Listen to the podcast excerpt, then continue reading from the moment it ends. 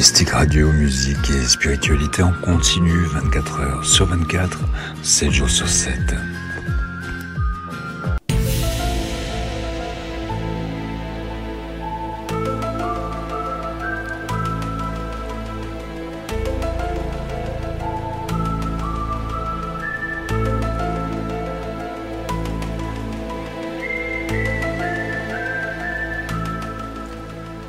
Bonsoir à tous et bienvenue dans cette nouvelle émission de l'hebdo spéciale Maison Hantée. Qui n'a pas entendu parler d'une maison où les fantômes et autres apparitions sont légendes Dans toutes les villes du monde, une demeure est toujours désignée comme maudite. Meurtre, cimetière à proximité, lieu de débauche et sanctuaire de sorcières adeptes de la magie noire. Ce soir, accompagné de Lily Rose et Bassoane, je vous propose de faire un petit tour des hantises des maisons les plus célèbres. Bonsoir Lily Rose et Bassoane. Alors, tout le monde va bien? Très bien. Ça va, ça va, ça va. Alors, ce soir, nous sommes en forme, spéciale maison hantée. Lily Rose, tu as souhaité euh, nous parler de certaines hantises de maison, on t'écoute. Oui, alors j'ai regardé déjà ce que c'était une maison hantée. Donc c'est une demeure réputée pour être occupée par des esprits, des fantômes ou d'autres forces surnaturelles, où se produisent des phénomènes su- surnaturels ou paranormaux inexpliqués. Elle se distingue de la maison possédée dans lesquelles ces esprits maîtrisent ses habitants. D'accord Voilà. Donc euh, j'ai regardé un petit peu les films. Euh, voilà. Alors j'ai pas, fait- j'ai- je les ai pas tous pris parce qu'il y en a énormément. Ça, le cinéma adore cette, euh, Ce sujet, cette catégorie, vrai. ce sujet-là. Voilà, merci. Alors le premier film euh, était euh, aux États-Unis. Le premier film de sur une maison hantée qui s'appelait d'ailleurs le film le- La Maison hantée. C'était en 1906. D'accord D'ailleurs, c'est pas du tout américain. Je vous dis des bêtises parce que c'était un film muet fantastique franco-espagnol. Ils ont fait un film Alors- d'horreur muet. Ouais. Ah, mais en- dis donc Franco-espagnol, ouais. Alors c'est en noir et blanc. Alors j'ai regardé un petit peu. Bon, forcément, c'est pas les effets, c'est pas les effets d'aujourd'hui, hein, avec les ordinateurs et tout. Mais bon, c'est rigolo. Et en France, c'est La Maison de la Peur en 1911, et c'était aussi un film muet. Alors, est-ce que c'est parce qu'ils n'avaient pas encore réussi à mettre euh, les paroles sur les films à cette époque-là? D'accord Je ne sais pas. Alors ensuite, euh, j'ai- alors là c'est une petite note d'humour pour ceux qui fantasment sur les nonnes. Je me base pas Sohan, je sais pas, sur le déguisement de Euh, nonnes. non, sur les Non. nonnes, non, mais euh, sur les sur les, les- les infirmières, oui, bien sûr, comme tout le monde. hein. Mais les nonnes, non, c'est pas trop, c'est pas trop mon délire, non. Alors il y a un film, euh, un film bah, de, de dans ce thème-là qui s'appelle La Nonne. Donc c'est dans une école privée qui est à côté d'un, enfin dans une, Entre- école privée. Entre Ouais. parenthèses, la jaquette, elle est très effrayante. On voit la nonne Euh, là. bah- hein. Ah oui. Ah Moi- ben, je pense que ça fait défantasmer parce que j'ai juste regardé la, la bande-annonce. Je pense que ça fait défantasmer sur le, le costume de nonne. hein. Donc c'est c'est des élèves, c'est six jeunes filles qui sont dans une école privée, qui subissent les mauvais traitements d'une nonne impitoyable. D'accord. Et quand l'une d'elles tombe enceinte, cette dernière décide de la purifier par la torture. Ses amis décident de l'aider et d'intervenir. La nonne disparaît quelques semaines plus tard. L'école ferme ses portes. 17 ans après ces événements, les six amis ont grandi et se sont éloignés, afin d'oublier le terrible secret qui les lie. Mais est-ce que c'est euh, une histoire vraie? Je ne pense pas. D'accord. Parce qu'il y en a eu beaucoup, hein, euh, des, des, des maisons ou des euh, anciens couvents qui ont été. euh, euh, oui, avec des nonnes enterrées dans le jardin. Il y en a Je, not- je pense pas. Ça n'a pas été flagrant, ouais. Mais D'accord. voilà. Donc ça fait un tabac apparemment assez. Je pense que je regarderai ce soir. Oh. Alors ensuite, en 1979, il y a forcément la Maison du Diable. Ah, n'a pas vu. Amityville. Cette musique est très reconnaissable. Voilà. Qui était. euh, ouais. Qui est une histoire vraie là, par contre. Oui, Donc euh, je l'ai revu récemment. Alors Ah. il y a, apparemment il y a deux films hein, là-dessus. euh, Amityville, en fait, c'est les dossiers Warren. Ouais. Et euh, donc c'est c'est bah, c'est une maison en 1974 où il y a eu un drame, un homme a, a tué toute sa famille, ses parents, ses frères et sœurs. Et quelques plus temps plus tard, cette maison est rachetée c'est la famille Lutz qui rachète cette maison et euh, bah, qui, subit euh, bah, la malédiction de cette maison parce qu'apparemment c'est vraiment la maison du diable effectivement. Alors dans le film euh, ils disent que c'est euh, un prêtre protestant qui euh, avait ouvert cette maison pour recueillir des Amérindiens et en fait au lieu de les sauver bah, il les torturait. Oh là là. Et Ouais. dans le film, on voit vraiment, hein, euh, il y en a qui, qui ont la bouche euh, cousue. euh, c'est Ah, quand même euh, pas mal effrayant, ouais. Attends, il s'appelle comment ce film Ami- Amityville. C'est les dossiers de Ed et Lorraine Warren. Ah Il oui, était euh, démonologue et, et Lorraine était euh, parapsychologue. Bon, ils sont décédés tous Oui, les deux. Et euh, adapté au cinéma, il y a aussi la fameuse Annabelle, puisque ces gens-là Oui. Euh, ont créé un musée dans la cave de la maison. Ouais. Ouais, tout à fait, avec Annabelle euh, qui fait bien flipper. Non, parce que j'avais vu un film d'horreur euh, que ça parlait euh, du Ouija. Et en fin de compte, il... c'est pareil, dans la maison, il y avait un, un ancien docteur qui... qui- torturait, qui torturait ses patients, qui leur cousait la lèvre, qui leur cousait les yeux. Oh là là. Pour ça, Ouais. Ah là Mais là, là. ils utilisent Ouais. pas le, ils utilisent pas le, le Ouija, mais euh, c'est impressionnant, c'est à voir quand même. Hein. Mm. Pourtant, Ouais. je suis pas trouillarde, mais je pense que c'est un film qu'il faut regarder en plein jour. hein. Euh, je pense que j'ai déjà vu, moi. À un moment, Ouais. je, je regardais beaucoup de... Bah, le, le mec, euh, le mari, enfin ceux qui rachètent la maison, il est barbu, brun. Elle, elle est blonde et ils ont un- une petite fille et Il deux y a les- garçons. Il y a les photos sur mon blog. J'ai écrit un article sur les. Il y a eu deux parties que j'ai écrit Mm. euh, sur mon blog euh, Ed et Lorraine Warren. Et justement, j'en parle d'Amityville. Il y a la photo de la famille. Ils ont trois enfants, je crois. Ouais. Mais euh, oui. Et Et en Amityville. fait, à la fin du film, à la fin du film, ils, euh, donc euh, bah, ils arrivent à se sauver tous ensemble parce que c'est le, c'est le l'homme en fait qui est, qui est mince comment, qui est hanté par cette. Ça me fait penser un petit peu à, à Shining de Stanley Kubrick, parce que c'est une histoire Ouais. vraie aussi, Shining. Ouais. Cet hôtel là, est fait, réputé pour être ouais. hanté. Bah, c'est le prochain, ouais. Et euh, ils arrivent à assommer le, le mari qui veut bah, tous les tuer, parce que ça se déroule sur un mois, un mois et demi. Et donc ils arrivent à l'assommer, à le mettre dans le bateau, ils s'en vont tous euh, sur le lac. Et euh, il reprend ses es- dès qu'il est éloigné de la maison, il reprend ses esprits en fait, il redevient lui-même. Et à la fin du film, ils disent qu'ils sont jamais allés récupérer leurs affaires. Ils ont tout laissé dans la maison. Il y a beaucoup de maisons hantées, euh, notamment aux États-Unis, où ils ont laissé les affaires personnelles. Ils les aliènent, ces maisons-là, en les fermant et ils laissent tout dedans. Ouais, bah là c'est ce qui s'est passé et apparemment personne n'a racheté. Euh, C'est compliqué euh, de revendre euh, des maisons comme ça. hein. Bah où il y a eu des oui des phénomènes comme ça, c'est ouais. Mm. Et là surtout, elle avait fait appel à un prêtre, mais bah, qui a rien pu faire. hein. Il a été chassé de la maison. Ah, quand même. Ensuite, bah il y a le fameux euh, Shining. Mhm. Euh, donc c'est le gardien de d'un hôtel fermé pendant l'hiver et avec sa femme et son fils. Il s'apprête à vivre euh, ces longs mois de solitude et euh, bah, Danny, euh, qui possède un nom de médium, le Shining, est effrayé à l'idée d'habiter ce lieu. Et effectivement, c'est assez impressionnant aussi quand même les scènes. hein. Le film est, euh, oui, le film est un chef-d'œuvre hein, de Stanley Kubrick. Mm. Ouais. Ça a été le meilleur rôle de Jack Nicholson pour moi. Ouais. Donc, est un, ac- Ouais, il est un acteur euh, au demeurant très extraordinaire. hein. Mais Ouais. euh, c'est saisissant et l'actrice dit qu'après ce film, elle s'est fait une dépression. hein. Mm, mm, mm. Mais cet Ah, hôtel euh, existe toujours. hein. Mais moi, je l'ai jamais vu en entier ce film. En fait, euh, ils ont pris des photos. euh, Il y a des parapsychologues qui y sont allés.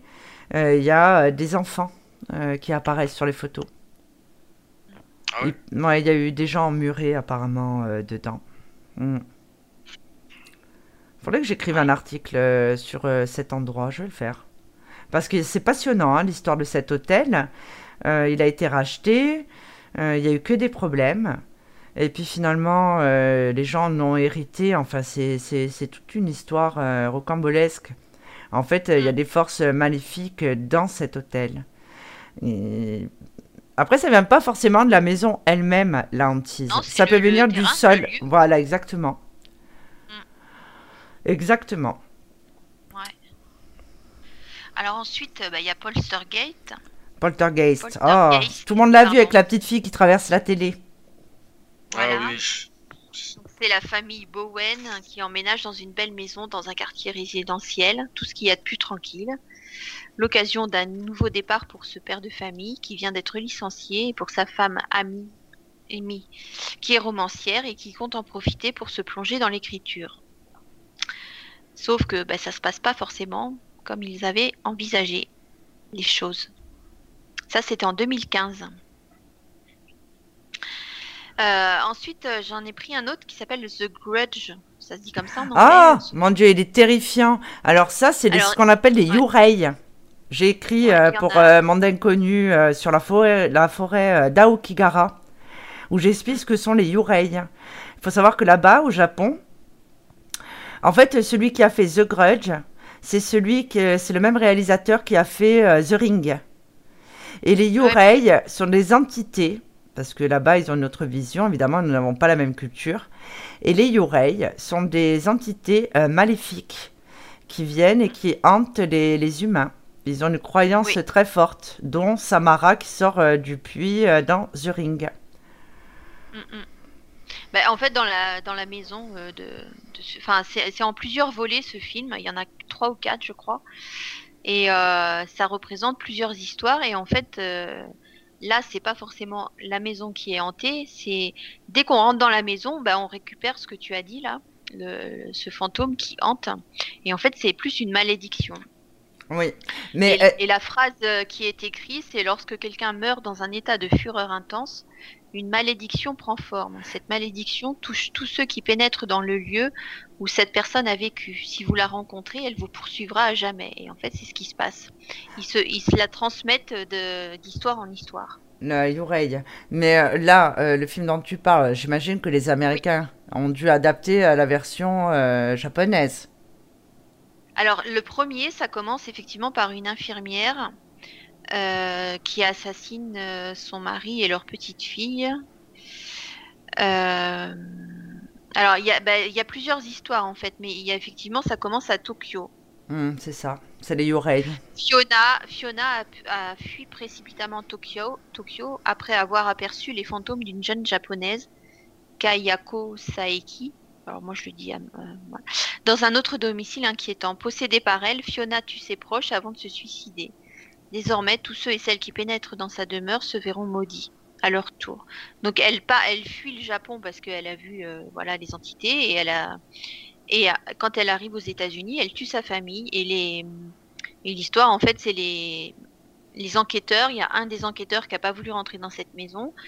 Le deuxième est rentré pour voir le, le crime de plus près et c'est lui qui a, qui a eu la, qui a été possédé. Et ça se transmet comme ça. Oui, alors euh, le, vrai réalisateur euh, japonais, euh, c'est, euh, c'est- ces films sont vraiment effrayants. hein. Il y avait même un film aussi, euh, je sais plus si ça s'appelait pas Darkwater. Et euh, en fait, les Yurei passent par l'eau. Alors l'eau, c'est un catalyseur, hein, évidemment, pour les entités. Mais euh, ils sont vraiment effrayants, ces films. hein. Il y a beaucoup de Mhm. légendes japonaises associées aux Yurei. Parce qu'en plus, là-bas, au Japon, euh, ils ne considèrent pas le suicide comme étant un crime lié. euh, non, pas du tout. C'est quelque chose qui est, euh, qui est reconnu, qui est même sain. Nous, l'Église catholique condamne, mais là-bas, non. Donc, pour eux, c'est normal. Ils vivent avec les, avec les défunts. Sauf qu'il y en a beaucoup qui sont donnés comme étant maléfiques. Bon, après, ce ne sont que des films. Mais des légendes de Yurei, euh, il y en a quelques-unes hein, quand même. hein. Ouais, mais celui-là, il est quand même impressionnant. Enfin, même si c'est une version américaine, il est très bien fait quand même. Oui. Après, euh, ben, je voulais parler de la série aussi. Enfin, c'est en 5 ou 6 épi- en 5 ou 6 films Paranormal Activity. Vous savez, euh, c'est. Ouais. Ah oui. Ouais, ouais, il y a le C'est, 1, euh, 2, 3. Moi, Ouais, j'ai, ouais, moi, vu que le premier. Ouais, Ouais, j'en ai- donc, il y en a euh, 3, je crois. Ouais. Bah oui, ça se suit en fait. Mm. Donc euh, bah là aussi, c'est un peu dans le même genre de The Grudge. C'est donc un jeune couple qui entre euh, dans une maison, qui, a- enfin, qui emménage dans une maison, et euh, bah, ils pensent que leur maison est hantée. Donc ils installent une caméra euh, vidéo dans leur chambre. Donc il y a une parodie sur Facebook où on voit que c'est le chat. euh, Ah oui, je l'avais vu. euh, Oui. le- avec le chat noir là. Et, euh, et en fait, on, euh, bah, on assiste, euh, eux, eux, ils sont en train de dormir et on voit euh, bah, l'entité qui, euh, tire les, qui tire les draps, qui ouvre la porte, euh, qui fait tomber. euh, Enfin voilà. Et euh, c'est, ils ont fait ça en, en jour, jour 1, jour. euh, voilà. Et, euh, et Parce en que fait. c'est filmé. C'est filmé par des caméras. Oui. Euh, ils- bah, ils- ils, le- veulent, le- euh, ils veulent vraiment veulent sa- savoir. euh, C'est ça. Voilà, ils veulent vraiment savoir si c'est eux qui, euh, qui imaginent les choses ou pas. Donc, et tous les jours, bah, ils regardent la caméra. Donc, c'est fait comme ça sous documentaire. C'est pas une histoire comme on peut voir dans les autres films. Et, et en fait, bah, on se rend compte que c'est la jeune fille, Mika. Euh, non, Mika, c'est le garçon. Donc, sa petite amie, c'est Cathy. Et en fait, c'est- on apprend que sa petite amie, euh, elle est hantée par une présence surnaturelle depuis son enfance. Et en, et en fait, c'est bah, c'est euh, vraiment une très très mauvaise entité. Hein, c'est démoniaque. Donc euh, et on voit qu'il y a aussi un rapport avec sa sœur et on, on voit la finalité bah, au dernier épisode en fait. Ouais, mais au fait, c'est euh, en fait, je- C'est une communauté de c'est une communauté de sorcières quoi, diabolique. Ouais, c'est ça. Mm. Et ça, c'était à la fin du premier, je crois. Mais je crois que dans le, le, Ah le non, deux dans le dernier. Dans le dernier. Dans le dernier. Ah oui, on voit les trois sorcières qui apparaissent euh, à la Ouais. fin, là. Je crois, Mm. c'est ça. Et, Et et c'est même, euh, enfin, c'est impressionnant parce que la, la jeune fille, ils ont une, on montre la force euh, bah, quand on est possédé comme ça par une entité. Elle, elle fait le coup du lapin à un mec euh, alors que lui il est beaucoup plus grand qu'elle et tout quoi. Non, c'est vrai que c'est- c'est c'est vraiment, c'est vraiment bien fait parce que quand Ouais. tu vois euh, le, le, le, le, euh, quand l'esprit attaque, le, le- quand, Mm. quand vers la fin l'esprit se décide à, à bousiller tout le monde, Mm. euh, c'est c'est bien fait quoi. C'est bien, c'est impressionnant quoi. Ah, Même quand, quand ça vole dans la cuisine. Il y a, je sais plus si c'est dans le 1 ou le 2 là où tout vole dans la cuisine, les casseroles, Ouais, c'est c'est ça. Ouais. ça s'en prend c'est- au chien et tout. Ouais, c'est Ouais, C'est à voir. c'est- Mm. Ouais, c'est c'est c'est vrai que celui-là, je l'avais vu, ouais, effectivement. Le... Je me rappelle pas de toutes les scènes, mais je sais que c'est c'est bien flippant, quoi. Mm, mm, Franchement, mm. c'est bien, c'est bien flippant. Ah oui, D'ailleurs, quand il part avec euh, le petit garçon aussi. Quand il part avec le petit garçon, moi, je me rappelle ce tour de la petite fille.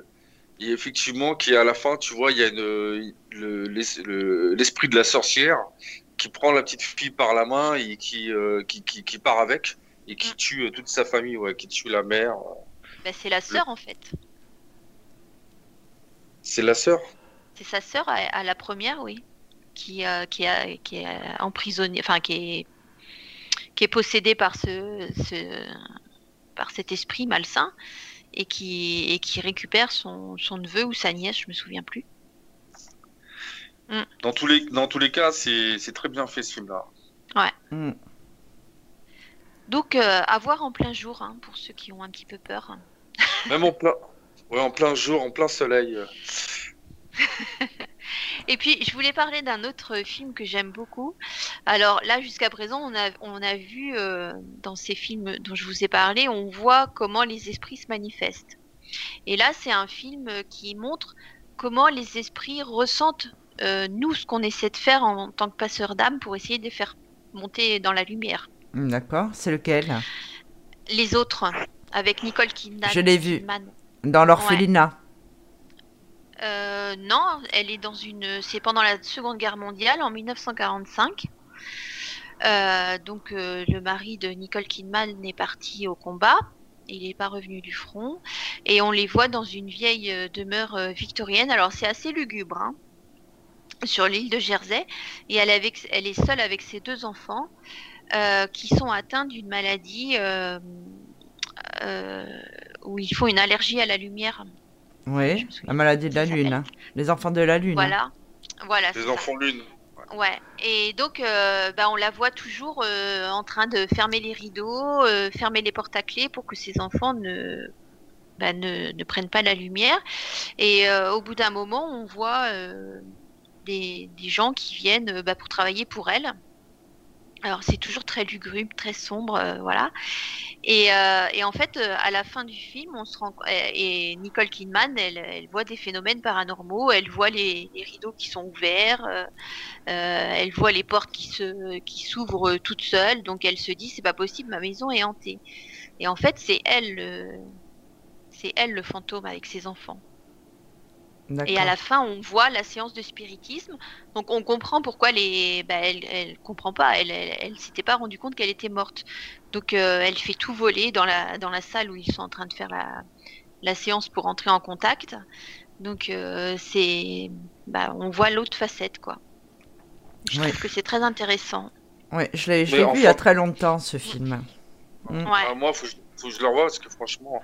Mais Ah ouais, en fin de compte, bien fait. hein. mais en, en fin de compte, dans la maison, il y a qui? C'est-à-dire qu'il y a que elle et ses enfants? Ou, c'est des gens il y a, il y a elle et ses enfants, mais elle s'est pas rendue compte qu'ils étaient morts en fait. D'accord, Euh, mais il y a et deux. quoi, Et après, les employés qui arrivent, bah, eux aussi faisaient déjà partie de la maison, sauf qu'elle, euh, apparemment, sa mémoire s'était effacée. D'accord, mais euh, quand, quand tu dis qu'ils font des séances de spiritisme, c'est qui? C'est les employés de la maison Ah qui bah font. non, euh, non, c'est les, nouveaux acheteurs en fait de la maison. Ah, d'accord. Donc c'est les, quand euh. Nicole Kidman, elle voit que les volets sont, enfin les rideaux sont ouverts et tout, en fait c'est les nouveaux locataires, bah, euh, enfin propriétaires qui ouvrent les volets pour pour laisser rentrer la lumière comme on fait chez nous. D'accord. Mais ça, on ne le comprend qu'à la fin. On voit vraiment le point de vue du côté des esprits. Comment, Ça me fait euh, penser, à- ça me fait penser un petit peu à Sixième Sens avec, euh, Euh, avec Bruce Willis. Bruce Willis là. Il comprend pas qu'il est mort, ouais. Le, le Voilà, c'est ça. C'est à la fin qu'il comprend qu'il est mort aussi, ouais. Il y avait Sauf eu. là, on ne sait pas qu'il y a des nouveaux arrivants. on croit que c'est elle qui vit dans cette maison comme toujours et elle s'était pas rendue compte qu'elle était morte. Et Il y avait- enfants aussi. Il y avait eu le premier épisode de la, de la série American Horror Story. La première saison, justement, c'est euh, c'est un petit peu comme les autres. C'est-à-dire que les, pe- les entités n'ont pas, euh, on le voit de, de, de ce point de vue-là, se sont pas rendus compte qu'ils étaient morts.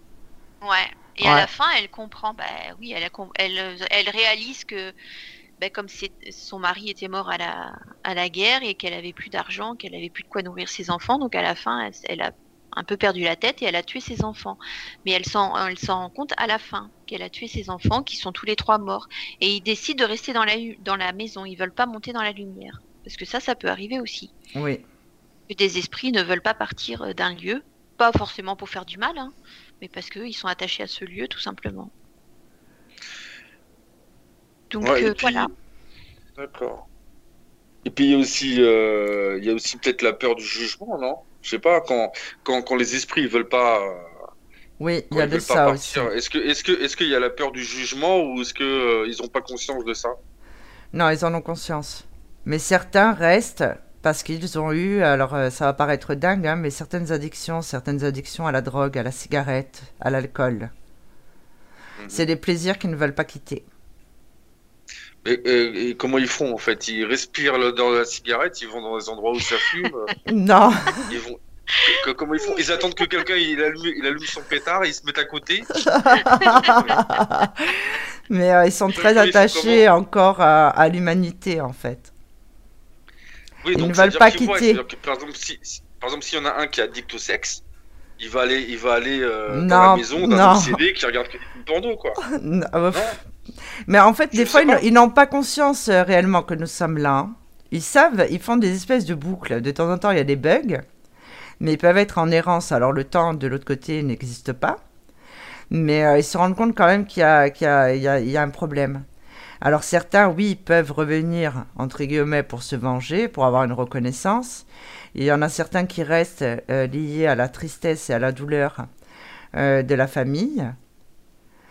Euh, Il y en a d'autres qui effectivement peuvent avoir peur du jugement. Et il y en a d'autres euh, qui n'ont pas conscience d'être décédés. hein. Mm. Parce que la mort a été violente. c'est ça, ouais. La mort a été violente et ils ne s'en rendent pas compte. Ouais. Mais ça, ça veut dire que qu'un esprit qui qui veut pas remonter de lui-même euh, et qui ne veut pas être aidé, il peut rester euh, des siècles et des siècles. Oui. C'est ça. Ouais. Et même un passeur d'âme ne peut pas le forcer. Ben non, Ça veut dire que c'est comme on dit dans la Bible ou dans les autres textes sacrés, qu'on dit voilà, faut attendre la fin des temps. Où là, il n'y a pas le choix, quoi. C'est-à-dire que le- que l'esprit est obligé de remonter, il se fera juger, quoi. Mais sinon, tant que c'est pas arrivé, il peut rester, euh, il peut rester des siècles. euh, Exactement. en d'accord. errance. D'accord. Super. Et oui. Eh ben. Bon, bah, tu m'as bien fait flipper. Ambiance. euh, l'idée rose. Bah commence par la nonne, tu vas voir. Non, mais j'ai vu la, j'ai vu la jaquette. J'ai vu la jaquette. Elle fait Ouais. flipper. Et, hein. euh, Ouais, ouais, elle fait flipper. Franchement, elle me fait penser à Bozo le clown, là. Franchement, euh, t'as un... il a un peu la même tête que le clown, là. là. Non, mais c'est vrai qu'il y a beaucoup de films. euh, Oui, bah après, il y a beaucoup de films, c'est de la fiction. Ouais, c'est de la Ah fiction, bah, mais il y j'ai. en a, oui, Il y a des histoires vraies aussi qui sont après adaptées pour le cinéma. tout à fait. C'est ça. Mais il y Ah. avait une histoire que j'avais vue, moi. euh, C'était une femme euh, qui habitait avec son fils euh, dans une maison de campagne perdue dans la forêt. Et son fils, à un moment donné, il va jouer dans la forêt, il, il va dans un espèce de souterrain. Et elle cherche son fils partout. Et quand son fils y revient, en fait, c'est lui physiquement, mais en fait, il est possédé par une entité. Et en fait, elle s'aperçoit que son fils, euh, bon, en fait, elle s'aperçoit que c'est pas son fils, en fait. Et, euh, et là, voilà. Et quand elle se rend compte que, euh, quand son fils, son faux fils, se rend compte que sa mère euh, se voit que c'est pas son vrai fils, bah, l'enfant il commence à devenir euh, un petit peu psychopathe. Mais tu m'aimes maman, hein? Est-ce que tu m'aimes? Elle fait oui mon fils, mais elle flippe grave parce qu'elle sait que c'est pas, elle sait que c'est pas son fils, elle sait que c'est un, un espèce de démon qui a pris euh, possession du corps. Et euh, ouais, ça, mais je l'ai vu il y a pas longtemps, c'est pour ça que j'y pense Il y, que en a- euh, il y en a un qui est passé aussi, c'est euh, une assistante sociale aux États-Unis qui gère euh, bah, les enfants euh, maltrait- la maltraitance des enfants et euh, elle récupère un- une petite fille. Alors on voit les, les parents de la petite fille qui la qui l'emprisonne dans le four et qui allume le four. Et donc euh, Oh. Ah, l'assistante sociale sympa. arrive. Ouais, l'assistante sociale arrive et euh, et la, la sauve avec l'inspecteur de police et euh, bah lui il est en il est interné en enfin ils sont tous là d'ailleurs tous les deux internés en psychiatrie. Et euh, en gros l'histoire elle commence comme ça. Et donc elle récupère euh, alors la petite veut absolument que l'assistante sociale la l'adopte enfin ou la soit en famille d'accueil chez elle. Et elle accepte. Et en fait on se rend compte que cet enfant qui a 8-9 ans euh, bah, c'est un esprit diabolique Ah ben. d'accord. Ah Il s'appelle ouais. comment ce film? Il s'appelle Eh comment? ben, euh, Je sais pas. je, je me souviens plus. Euh, dossier quelque chose, mais euh, et, euh, et là aussi, bah, c'est voilà comment on se fait avoir par des esprits euh, malins en fait, hein. parce que Et- c'est dans un dans un enfant, c'est c'est oui un mauvais esprit dans un dans un dans un corps d'enfant quoi. Ouais. Alors moi j'ai choisi de vous parler euh, d'un- d'une maison particulière qui, euh, qui est en Angleterre, qui s'appelle The Cage. Alors déjà rien que... Donc en français ça veut dire la, cage. La cage. Donc c'est une maison hantée qui a une histoire bien singulière. Euh, en fait, pour comprendre les phénomènes paranormaux qui ont lieu aujourd'hui, alors la maison elle y est sur, sur mon blog, elle est toute jaune. Ils l'ont fait toute belle. En fait, il faut remonter au XVIe siècle. Parce que cette maison, où se passent ces phénomènes paranormaux, a été construite sur les ruines d'une prison médiévale. Et dans cette prison a été emprisonnée euh, une sorcière très connue qui s'appelle Ursula Kemp. Elle a été euh, condamnée et pendue avec une dizaine d'autres femmes. Il y a eu une grosse chasse aux sorcières à cette période. Elles sont restées enfermées jusqu'à leur, pendaison en 1582, il me semble. Mais là où, euh, vraiment c'est intéressant, c'est qu'en fait, au début, euh, en 1921, donc euh, la prison a été rasée, et ils ont commencé à faire des fouilles, et ils ont trouvé deux squelettes enterrés dans le sol, dont un qu'ils ont déterminé comme étant celui d'Ursula. Donc, pour rappeler, donc cette maison a été construite, pour rappeler qu'Ursula Kemp, parce que entre temps, évidemment, quand ils ont trouvé le squelette, ils se sont dit là, c'est l'aubaine, le monsieur qui les a retrouvés, faisait payer la visite, il s'en est mis plein les poches. Et pour rappeler son souvenir, ils ont accolé une plaque qui est aussi visible donc euh, en photo sur mon blog. Donc en fait, euh, cette femme, alors moi après, évidemment, j'écris beaucoup sur la chasse aux sorcières parce qu'il y, a eu tellement de massacres de femmes et d'hommes aussi, n'oublions pas, qui ont été accusés à tort. Mais elle, en fait, a été reconnue comme étant la plus grande rebouteuse du XVIe siècle. Elle a été reconnue pour ses dons de guérisseuse et cette femme aussi était sage-femme. Donc en fait, ce qui s'est passé, c'est qu'un jour, il y a une femme qui devait certainement avoir des capacités, qui s'appelle euh, Vanessa Mitchell, qui, elle, euh, s'est installée tranquille. Donc elle n'avait pas encore d'enfant, elle s'installe, l'aubaine, la maison, il y a un terrain, mais elle ne connaît pas l'histoire de la maison. Alors ce que je trouve encore plus frappant, c'est qu'il y a quand même cette plaque, mais enfin elle ne s'est pas trop posé de questions. Donc elle s'installe, elle est spacieuse, elle est bien positionnée, elle souhaite fonder une famille, elle la paye pas trop cher. Et là, elle y habite en 2004, hein. donc l'histoire est quand même récente. Et en fait, elle est enceinte.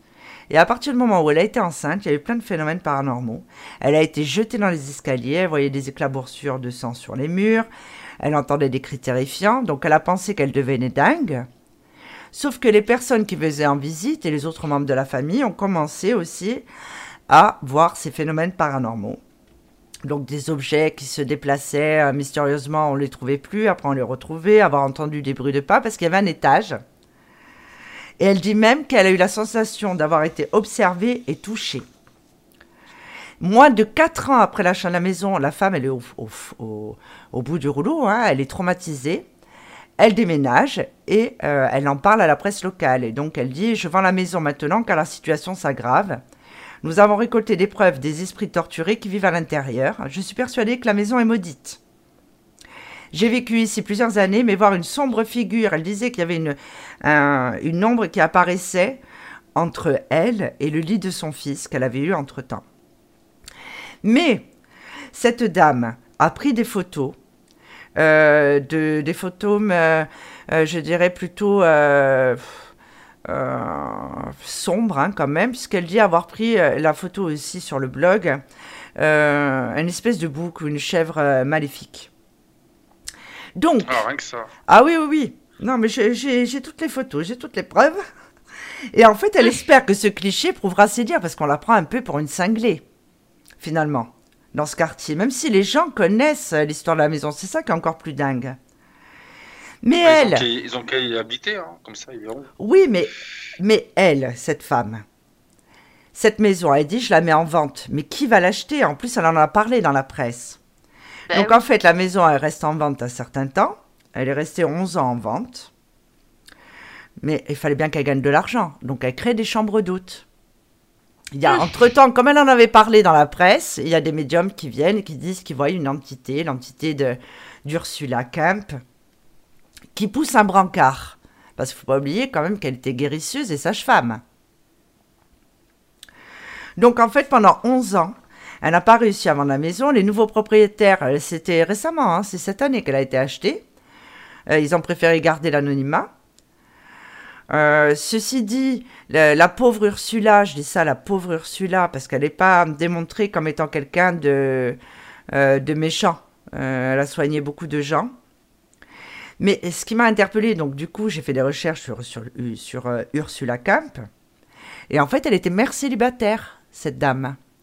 Et elle a, quand elle a été pendue, donc elle a fait un orphelin de 8 ans. Donc, oui. Donc toutes les chasses aux sorcières, à chaque fois, ont toujours donné. Par exemple, le village de Salem a été rasé. Euh, il y a un cimetière euh, commémoratif. Voilà, peu importe. Mais il peut y avoir certaines entités qui justement peuvent seulement rechercher euh, une, une reconnaissance. Parce que l'histoire, là, effectivement, ça a été construit sur cette ancienne prison, où ils les ont martyrisés, évidemment. Hein. Ils les ont martyrisés, ils les ont affamés, euh, c'est quand même pas possible. Et, par, en plus, donc il y a une scientifique euh, qui, a, qui a identifié les os, donc qui a fait des recherches sur les os du squelette, du fameux squelette. elle dit qu'il est peu probable que ça ait appartenu à Ursula Kemp parce qu'ils sont pas assez âgés. Alors le squelette, évidemment, est toujours en exposition quelque part. Enfin, je sais plus ce qui s'est passé à quelqu'un qui l'a racheté, un fan, quelqu'un qui a une chaîne YouTube apparemment. Enfin, le squelette a fait un peu le tour de tout le monde. Hein. Et apparemment, maintenant, il est dans un cercueil. Donc, en fait, on ne sait même pas si c'est réellement euh, les os d'Ursula. Mais moi, je pense sincèrement qu'il y a certaines entités qui, justement, ont besoin de reconnaissance. Ils ont déterminé que c'était elle parce qu'ils ont retrouvé euh, deux, euh, deux squelettes. Mais il y a eu dix femmes, voire même douze. On n'en est pas sûr, qui ont été euh, pendues à Chelmsford. Oh. Donc en fait, oui, la maison a été reconstruite dessus. Il y a comme... En plus, c'est une maison mitoyenne. On voit bien, elle a été peinte en jaune. Bon, après, euh, je veux bien, je veux bien y croire, hein, c'est pas un problème. hein, mais elle est donnée comme étant la maison la plus hantée. Elle a le surnom de The Cage parce que c'était le nom de cette prison médiévale. En plus, à l'époque, je veux dire, c'était pas détendre. C'est clair. Et il y a eu beaucoup de massacres, encore une fois, euh, dans les chasses aux sorcières. C'est-à-dire qu'elles, ils l'ont, ils l'ont accusée euh, de faire appel à des entités démoniaques, d'utiliser des familiers. Les sorcières ont un familier. Enfin, je veux dire, ça a été vraiment euh, la chasse aux sorcières de l'horreur. Ça a été une des plus grosses chasses aux sorcières euh, que l'Angleterre, la Grande-Bretagne ait connue. Il y en a eu plusieurs, mais celle-ci a été vraiment... euh, pour moi, c'est tout simplement une, une folie humaine et meurtrière. Ça a été très tendance à un moment, la chasse aux sorcières. hein. Donc, cette Ouais. maison, ben, elle, est toujours, elle est toujours debout. hein. Mais euh, elle est habitée là Elle est habitée Ah oui, oui, oui, elle a été rachetée, oui. Elle a été rachetée, euh, je crois, euh, peut-être pas cette année, parce que peut-être il y a moins de six mois. Mais ça me fait penser quand tu dis que les, les esprits veulent une reconnaissance, ça me fait penser à, à l'article que tu as écrit sur ton blog là sur la, la maison qui saigne, qui était en France. D'ailleurs, les gendarmes étaient venus faire des constatations, Oui. avait, qu'il y avait- que c'était bien du, du sang qui coulait C'était de la, de la maison hantée de Saint-Quentin qui avait été, euh, d'ailleurs, ça avait été très euh, médiatisé euh, par France 3 Ouais, et par l'émission Mystère. c'est ça. Et puis, Oui. dans, ton, dans ton article, qui est très bien fait d'ailleurs, tu disais que, que comment ça s'appelle, qu'en fin de compte, c'était des soldats allemands qui étaient, euh, qui étaient morts dans cette maison ou qui avaient été torturés, je sais plus exactement, et qu'en fin de compte, ils étaient enterrés au sous-sol. Et une fois qu'ils ont trouvé euh, les corps, euh, je crois il y avait trois ou quatre. euh, Non, non, il y, en avait plus, il y en avait plus que ça. hein. Il y avait plus que ça, je sais plus exactement. Mais parce qu'en fait, cette Bah, maison, ils ont fini par la raser. c'est ça. Parce que le, Ah, propri- le- propriétaire, la femme, elle était seulement locataire. C'était monsieur et madame Belle-Mère. D'ailleurs, euh, cette dame a changé de nom euh, suite à l'émission, puisqu'elle passait pour la, pour la, cinglée euh, du quartier. Ceci dit, les phénomènes paranormaux se passaient tout le temps quand elle était seule. Son mari était routier. Il y avait du sang qui apparaissait sur les murs. Et quand ils ont été à la gendarmerie, donc ce couple, la police, bon, euh, une nuit, ils ont fermé la maison, personne dedans, ils ont mis de la farine par terre et ils ont dit on va voir ce qui se passe. Sauf qu'il y avait du sang que sur les murs. Mais ces gens-là avaient repeint. Il y a, euh, ce qu'on appelle une espèce de moisissure, un champignon, euh, qui peut prendre la couleur rouge. Donc l'humidité, la peinture pas sèche, mais effectivement les gendarmes, donc le lendemain, il n'y avait pas de sang par terre, mais seulement sur les murs. Et quand ils ont envoyé à Paris euh, les an- euh, pour faire faire des analyses, le résultat était sans appel. C'était euh, c'était du sang humain. Cependant, il n'y a jamais eu de phénomènes paranormaux avant ce couple. Il n'y en a pas eu après. C'est ça qui est bizarre. C'est ça qui est étrange.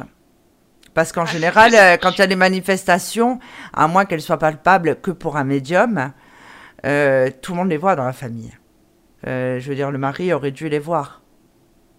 Mais peut-être que, vu que chaque personne a, un passé euh, acastique, c'est-à-dire des vies antérieures, peut-être que ça peut réveiller euh, certaines, certaines entités.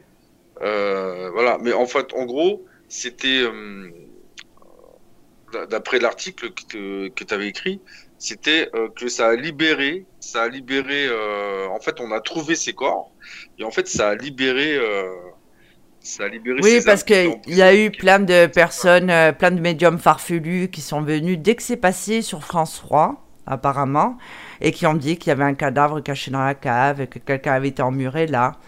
Mais en fait, dans, le, dans les maisons hantées, c'est ce que j'ai dit dans, dans, dans l'introduction de cette émission. Dans toutes les villes, dans tous les villages, il y a toujours une maison qui est désignée comme étant hantée. J'ai moi-même vécu euh, dans un village où en fait j'habitais la maison hantée. C'est vrai, euh, que j'ai déjà vu plusieurs fois cette femme, puisque c'était la, c'était une maison, on a battu la monnaie en Corse. Et en fait, elle m'a montré comment était faite la maison. J'ai été voir la propriétaire, donc ma propriétaire, je lui avais dit avant, euh, il y avait une terrasse là, et il y avait ça. Elle m'a dit, mais comment vous le savez? Je dis, je sais pas, j'en ai rêvé. Et elle me montrait, toute la nuit, elle me montrait sa maison. Ceci dit, pour moi, elle n'était pas hantée telle qu'on l'imagine. J'ai jamais eu de phénomène paranormal, hormis le fait que cette femme euh, me montrait sa maison. Euh, tout est relatif. Il y a toujours une maison qui est désignée comme hantée. La plupart des gens disent Oh mon Dieu, j'habiterai pas cet appartement parce que quelqu'un y est mort. Mais à un moment, c'est obligé. Euh, je veux dire, l'existence de l'être humain, quand on remonte au Cro-Magnon, forcément, à l'endroit où est construit l'immeuble ou la maison, il y a des gens qui sont, qui ont, qui sont décédés. C'est obligé. C'est obligé. De toute façon, même quand tu vas dans une brocante et que tu rachètes un meuble ou une chaise, euh, tu, tu, sais pas si, si l'entité est toujours assise sur la chaise. Hein. T'en sais rien. Hein. Oui, toi, t'avais parlé. Euh... C'est pas qu'elle est assise sur la chaise, c'est qu'elle est. Je bougerai pas de ma chaise. Je non, mais tu en avais parlé, euh, Bassoane. De Bugsby. Qui ouais, avait maudit sa ça, chaise. Oui, parce qu'il y a les hantises. Il y a, ouais. y a les hantises d'objets aussi. Oui, les bijoux. Les... Bah, D'où Annabelle, hein, par exemple, hein, les poupées. Euh, les, euh, les, bagues. Exactement, bah, le diamant Hope. Oui. Bah, tout, mais tout ça, en fin de compte, c'est en fin de compte, c'est les hommes euh, qui ont jeté, qui ont jeté une malédiction sur tel ou tel objet, en fait. Non, et, ça peut être et... l'énergie de la personne, de la propriétaire de la personne. Oui, c'est ça, mais je veux dire, à la base, c'est la personne, l'être humain, qui par son énergie ou par sa méchanceté ou par l'énergie négative qu'il a, qui va euh, qui va contaminer l'objet quoi et qui va faire de cet objet un objet maléfique. Par exemple, la poupée Annabelle, euh, celui qui l'a fabriquée, il faut, faut, vraiment qu'il soit taré quoi. Mais non, euh, elle a pas cette tête-là, c'est une poupée de chiffon.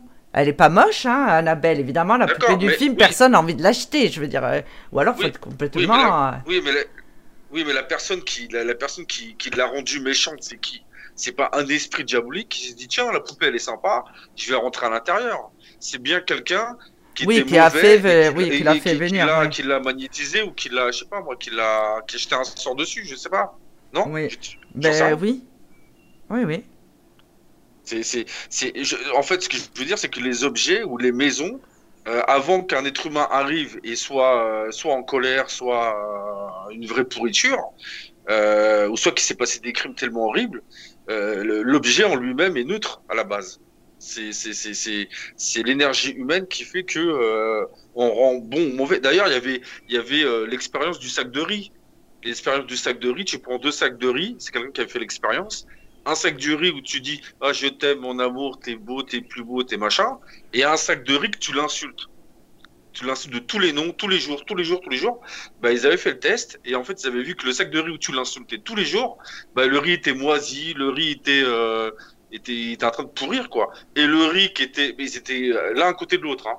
Bah, c'est ce qu'on appelle euh, le, le, déversement de pensée. C'est pour ça qu'il y a certains lieux qui ne sont pas hantés.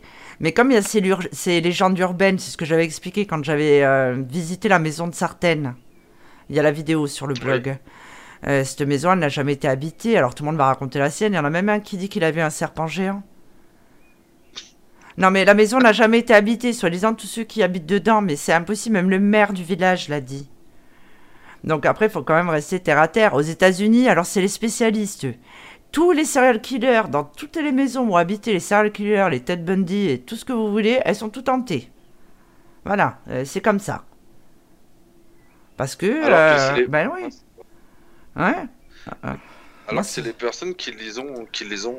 Oui, c'est les, euh, les, les déversements de pensée. Non, mais c'est les déversements de pensée, c'est-à-dire qu'à partir du moment où tu vas rentrer dans une maison hantée, et que tu es un peu trouillard, et que tu as peur, et que tu as regardé Paranormal Activity, que tu as regardé Insidious avec le gosse qui rampe au plafond, euh, évidemment, tu as peur. Donc la personne, ah. tu laisses ta peur, il y a une autre personne qui passe derrière qui a peur, évidemment que ça existe.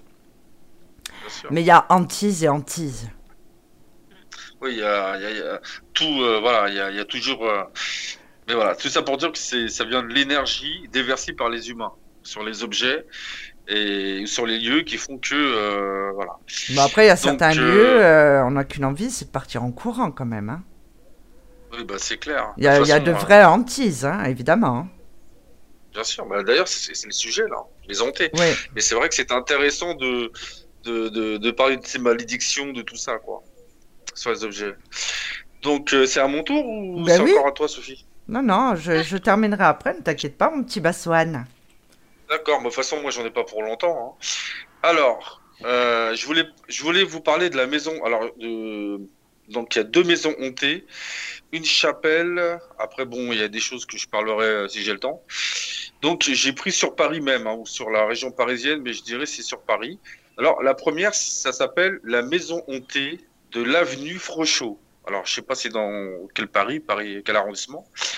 Alors, la maison portant le numéro 1 de la Cossu avenue Frochot serait hantée. Le compositeur Victor Massé et le critique de théâtre Mathieu Gallet, ils seraient euh, ils seraient tous deux morts d'une sclérose en plaques. Déjà, ça commence gaiement. Alors, bah voilà, donc apparemment, le, compositeur Victor Massé et le critique de théâtre Mathieu Gallet, ils seraient tous deux morts d'une sclérose en plaques. Alors que la femme de ménage du directeur des Folies Bergères, ils seraient sauvagement assassinés. Encore mieux. Certains affirment même entendre les cris de cette dernière la nuit tombée. Tu m'étonnes. L'histoire aurait pu s'arrêter là si Sylvie Vartan, n'avait pas alimenté encore un peu plus les rumeurs. L'interprète de la Mar Maris quoi? Maristia Bon, la chanson euh, Sylvie Vartan, hein. je connais pas cette chanson là. La Maristia, je sais pas si vous connaissez. Non. A acheté la maison, a acheté la maison au début des années 1970 et a pris la fuite au bout de seulement quelques jours pour des raisons mystérieuses. Donc apparemment cette maison là, euh, meurtre. Euh, de euh, la femme, c'est à la, la, femme de ménage du directeur des Folies Bergères serait sauvagement assassinée. Donc effectivement, cette maison qui, qui se trouve avenue Frochot et qui a été rachetée dans les années 70 par Sylvie Vartan, euh, eh ben, elle est restée quelques jours et puis elle l'a vite revendue parce que apparemment il y aurait des cris de cette femme de ménage qui a été tuée. Et puis bon, bah, comme tu dis, il y a quand même des mauvaises énergies parce qu'il y a déjà eu deux morts euh, de sclérose en plaques. Donc c'est quand même, donc voilà, c'est quand même assez, euh, assez flippant quand même. Hein. Ensuite, alors là par contre, c'est un sujet qui, qui mérite d'être creusé parce que euh, j'ai regardé et je suis tombé, je suis tombé sur le cul quand même. Hein. Donc ça s'appelle la villa, la, euh, la villa Bellakis. Alors c'est pas son vrai nom parce qu'en fin de compte, elle a été repérée. Alors je pense qu'elle doit être aux alentours de Paris, mais pas sur Paris même. Euh, donc voilà. Alors cette demeure paraît tout droit, paraît sortie tout droit du film de Tim Burton. Protégée par une large, euh, large grille, il faut escalader pour y accéder. La villa Bellakis est tout à fait pittoresque, avec son imposante toiture à pignons, digne d'un château de la Renaissance, et ses murs extérieurs de taille de pierre. Elle apparaît comme un vestige d'un autre temps, littéralement perdu en race campagne. Donc c'est dans la banlieue parisienne. À l'intérieur, on retrouve encore quelques meubles et objets d'origine, comme ce piano qui constitue, euh, qui continue à prendre la poussière. Sur les murs décrépits, quelques tags euh, ont vu. Euh, oui, il y a quand même des gens qui sont rentrés hein, à l'intérieur. Hein. C'est ça, c'est ça. En fait, quand vous regardez sur Google, quand vous tapez Villa Bellakis, c'est vraiment une maison c'est vraiment la maison flippante, quoi. C'est vraiment. Oui, mais il y a des gens qui aiment, il y a des gens qui aiment se faire peur, donc ils visitent ce type de, de, ce type de maison, quoi. C'est ça. Par contre, le site, le site internet, euh, le, comment dire, il y a un site internet euh, qui, qui, a, qui, a, publié ces photos-là. Ils veulent pas, de, ils donnent pas l'adresse parce qu'ils veulent pas que des gens euh, aillent pour se faire peur. Ils veulent pas qu'il y ait des gens qui soient blessés. Et donc, ils ont caché l'adresse. On ne sait pas où c'est exactement. Et euh, donc après ils disent effectivement, euh, donc il y a toujours, en fait c'est une maison qui a été abandonnée quoi. Le, le, le y a, y a un piano, un piano ça coûte cher, hein, un piano à queue apparemment, ce que j'ai vu les photos, un piano à queue qui est toujours là, euh, mais c'est vraiment ça a été abandonné. Et ensuite il dit à visiter un soir d'orage pour des frissons garantis. Ben oui, il faut, faut savoir déjà où elle se trouve. Euh, c'est un nom qui a été attribué par les amateurs du Burex qui tient à conserver l'adresse de ce lieu. Et moi, en fait, j'ai été, j'ai cherché un peu, donc j'ai pas l'adresse forcément. Euh, par contre, je suis tombé sur euh, sur une histoire parce qu'en fait, c'est la famille Bonneville qui habitait cette maison. La famille Bonneville et il y a une histoire affreuse, mais vraiment affreuse. Alors pas dans cette maison même, mais ce qui s'est passé pour leur fille. Donc euh, c'est pour ça que c'est une histoire, c'est un, un, sujet à creuser. Et en fin de compte, cette fille qui s'appelait Camille, la pauvre, elle devait partir à Marseille euh, rejoindre son petit copain euh, euh, du, moment. Et donc, pour éviter de payer le, TGV ou l'avion, elle, elle, elle, a pris Blablacar, elle a pris le stop, là, les, trucs en stop, le covoiturage. Donc, c'était il n'y a pas si longtemps que ça. C'était, je pense, en 2000, 2000, 2010, 2000, quelque chose comme ça, 2006, 2008. C'était, il y avait déjà l'euro, il y avait déjà Internet. Hein. et en fait, elle elle a pris elle a pris, euh, donc elle a fait du covoiturage. Il y a un homme qui l'a qui, qui, l'a embarqué. Donc ils ont fait la route, ils ont fait la route.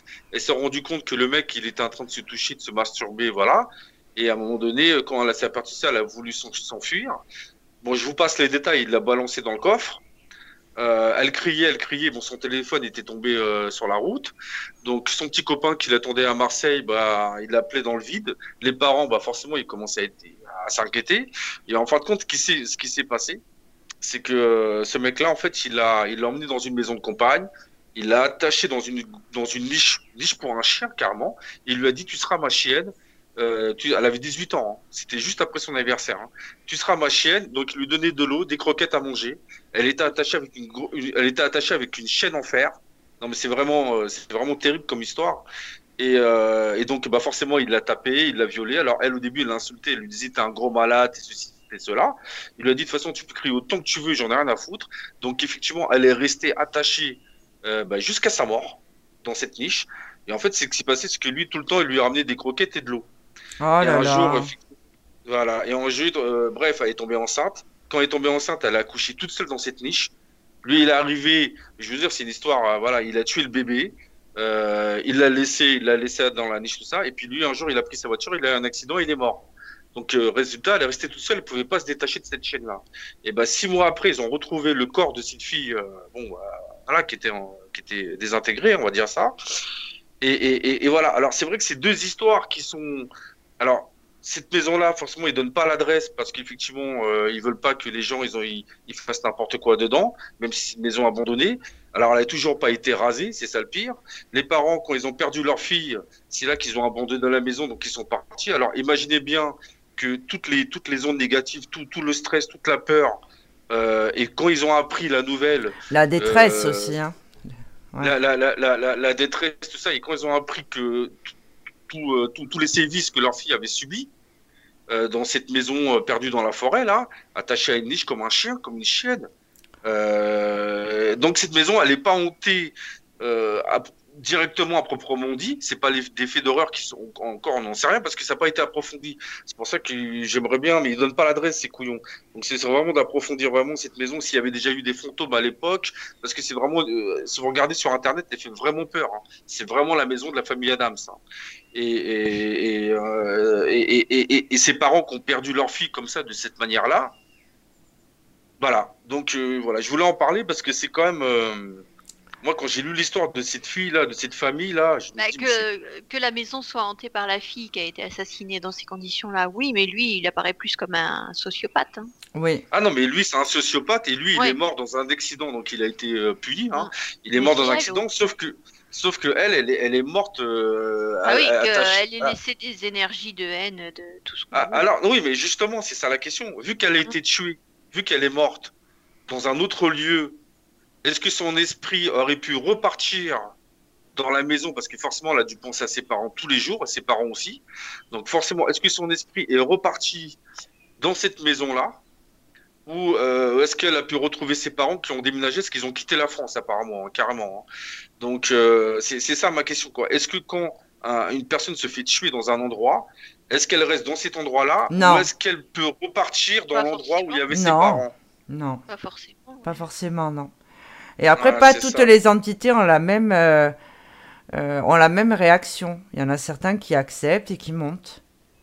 J'ai un de mes guides à qui c'est arrivé donc euh, qui n'est pas dans la colère. Mhm. Mais Et donc, euh, et après, il y a- évidemment, il y a toujours il y a, il y a le bien et le mal, et il y en a certains qui décident de se venger. Ça revient, on, on revient sur ce qu'on a dit tout à l'heure, en fait. Sur les comme- Yuri, sur les, oui, les non, mais fantômes. pas forcément, mais euh, justement, le libre arbitre, on l'a quand même. Il y en a certains qui n'ont pas envie de se détacher, il y en a qui vont être dans le désir de vengeance, et il y en a d'autres, euh, pas du tout. Mais ça, c'est un petit peu euh, comme, euh, comme les humains. Il y en a certains qui, euh, qui vont vouloir se venger, qui vont apaiser leur colère. Il y en a d'autres qui vont aller euh, jusqu'à tuer l'autre personne euh, dans le cas d'un assassinat. Et puis il y en a d'autres qui, euh, qui vont continuer leur chemin, qui vont euh, euh, digérer cette épreuve. Et en fait, pour les entités, puisque la mort n'existe pas, en fait, notre corps est, est- est seulement un véhicule. Donc oui, on a quand même ce libre arbitre. Et Non, mais après, c'est- Ah, Excuse-moi, Sophie. Ah, Moi, ça me fait rire quand tu dis euh, le corps, c'est un véhicule, parce que c'est vrai. Mais je me dis, il y en a qui ont des beaux véhicules et d'autres qui ont moins des. des... quand des Il y en a- véhicules a- Il y d'occasion. en a qui ont des beaux véhicules, puis il y en a, ils ont des véhicules tout pourris. Après, on se, on se demande pourquoi, hein, qu'est-ce qu'on a fait. Bon, moi, ça va, je suis pas à plaindre. Mais, euh, non, mais je- ah non, c'est basso, non, mais, non, mais je, non, mais je pensais à ça, parce que c'est vrai qu'il y, a des vé- il y en a qui ont des véhicules tout pourris, quoi. Vendredi soir, hein, Oui. Non, non, mais c'est vrai. Non, mais c'est vrai. Non, mais après, euh, après, après, je pense que c'est dans les vies antérieures. euh, tiens, toi, t'es, dans ta vie antérieure, t'as, t'as, t'as, t'as été sage, t'as, assez souffert, donc là, tu mérites mieux. Après, c'est vrai qu'il y en a qui, il y en a qui cumulent. Hein. On se demande, hein, on se demande que- qu'est-ce qu'on a fait euh, pour mériter. euh. Mais c'est les épreuves qu'on a choisies. Après, évidemment, Bah oui, il y a ce qu'on appelle l'ADN. On choisit ses parents. Donc, évidemment, on va ressembler. euh, euh, Il y a l'ADN. moi, j'ai du bol. Hein. Moi, j'ai du bol. Hein. J'ai choisi une maman qui est super belle. Bon, Ah. mon père, il aurait été. Ouais, ça va, il faut pas se plaindre. hein. Dans sa jeunesse, il était beau gosse. Mais euh, c'est ça. Ah, ça veut dire qu'on choi- ça veut dire que quelqu'un qui est moche, il se dit mais mais quel con, j'ai choisi des parents moches quoi. Bah, franchement, Non, ah, parce que le sens même Non. de la vie, c'est euh, la spiritualité. Donc, euh, nos âmes sont sur Terre euh, pour évoluer. Non mais je sais, je sais. D'ailleurs, t'as Donc, des euh, gens qui sont très beaux, qui sont très cons. hein. Ah ben, exactement. Voilà, c'est Ah, ce qu'on appelle l'orgueil.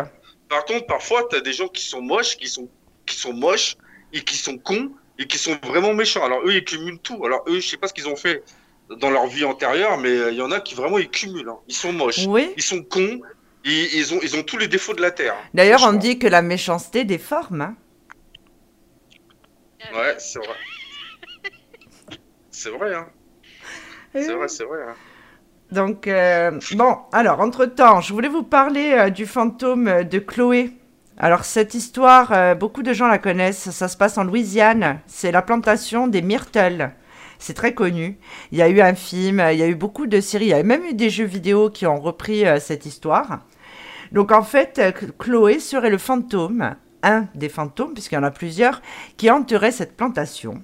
Chloé, c'était une esclave euh, dans la maison de ses maîtres. Le juge, donc ses maîtres, puisqu'avant c'était comme ça, il faut savoir, c'était des biens matériels. Le juge Clark Woodruff et sa femme Sarah, donc, sont les maîtres de Chloé. Chloé est euh, d'origine, donc en fait, elle a fait partie euh, des esclaves qui ont été, qui ont été importés. Non, non, non, c'est en Louisiane, mais c'est un peu pareil. Ça a été les colons à l'époque qui avaient euh, importé les esclaves d'Afrique de l'Ouest et euh, centrale. Donc en fait, euh, Chloé a été embauchée, enfin si on peut dire embauchée, puisqu'ils ne sont pas payés. Hein. Remettons tout à cette époque. Donc en fait, elle devait s'occuper des enfants, comme c'était le cas à l'époque, et donner un coup de main en cuisine.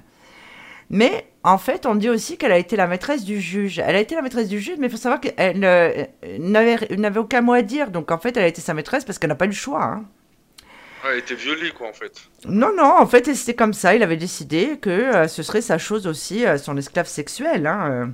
Donc en fait, cette Chloé, qui était très maline, était curieuse, comme un chat, figurez-vous. Et elle écoutait souvent aux portes, et un jour, le juge l'a surprise. Donc en fait, il lui a coupé l'oreille. Oh. Et pour cacher euh, ses- son oreille coupée, elle portait un bandeau vert. Alors là, peut-être que ça, vous, ça ne vous parle pas, mais vous comprendrez pourquoi. Mais Chloé, elle était folle de rage. Donc qu'est-ce qu'elle a fait? Elle a décidé de se venger. Et un jour, le juge était absent. Elle a cuisiné un gâteau empoisonné pour le servir à la maîtresse de maison, donc à la femme du juge qui s'appelait Sarah, et à leurs deux filles. Évidemment, quand il est rentré et qu'il a vu ça, elle a été tuée. Donc on dit que depuis ce jour-là, donc ça fait, euh, ça fait très très longtemps, on voit apparaître le fantôme de cette, de cette jeune femme avec le fameux bandeau vert. Mais à la limite, l'histoire n'aurait pu se terminer que là, évidemment, parce que alors là, ce serait une petite hantise. Mais non. Depuis, parce qu'en fait, on voit aussi les fantômes de Sarah et de ses deux filles. Oui, parce qu'elles sont mortes, les, autres- les... Oui. sa femme et les deux filles. Bah oui. Oui, oui, oui, oui. Donc, ça ne se termine pas là. Donc, cet endroit déjà est maudit, il faut le savoir. C'est le triangle des Bermudes, euh, apparemment. Donc, pendant la guerre de sécession, on raconte que trois soldats qui ont été euh, donc, euh, dans, cette, dans la plantation des myrtles auraient été tués alors qu'ils étaient en train de piller la plantation. Donc, en fait, il y a une large tache de sang de la taille d'un corps qui serait depuis présente sur le plancher de la maison et personne n'arrive à l'enlever. Tous ceux qui ont essayé de la nettoyer racontent avoir senti une espèce de résistance, comme si en fait le sang ne voulait pas partir. En 1850 et dix- entre 1850 et 1871, c'est un avocat qui s'appelle euh, William Drew euh, Winter qui a décidé, donc qui avait racheté et qui s'est installé là-bas. Eh bien, figurez-vous, devinez ce qui lui est arrivé à cet homme. Il s'est fait assassiner. Eh oui, il y a un inconnu qui est rentré, euh, qui flânait euh, sur, euh, donc dans le terrain, qui est rentré dans la maison, qui l'a poignardé. Il a perdu beaucoup de sang, mais Winter a quand même réussi à rentrer chez lui. C'est-à-dire qu'apparemment, il avait deux résidences. Quand il est arrivé chez lui, donc il avait des escaliers, donc dans son autre appart. Et il est monté, il a monté les escaliers jusqu'au deuxième étage. Et devinez quoi? Il est tombé dans les escaliers, raide mort. Donc, oui.